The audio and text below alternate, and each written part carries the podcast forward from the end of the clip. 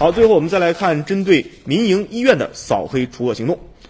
甘肃临夏公安在扫黑除恶专项斗争中呢，查了六家的民营医院，其中五家是福建人投资，包括院长、医生在内的二十五人被刑拘了。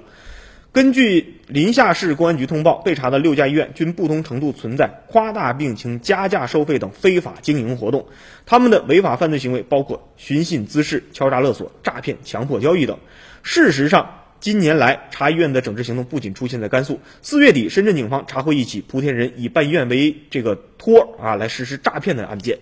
这次被查的医院，其中一家叫新阳光男科医院。有一位出租车司机马刚，他说呀，他的一位女性朋友加入了这家医院的宣传队儿，每天工资是五十块钱，每天呢没有别的事儿，就是上街发这种小广告，甚至把阵地都延伸到了乡下了，都是治一些像什么不孕不育啊，比如说男性的难言之隐之类的这些疾病。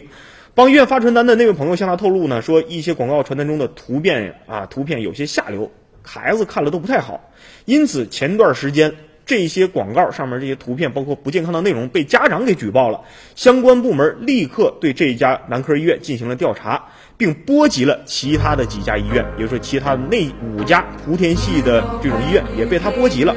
这几家被查的医院呢，在一些患者的眼里口碑非常的差。有一位朋友就被坑过，怎么说呢？说他这个可能这个有一些呃生殖感染，然后给他开这个清洗的消炎药啊，然后他开了七千多的药，然后。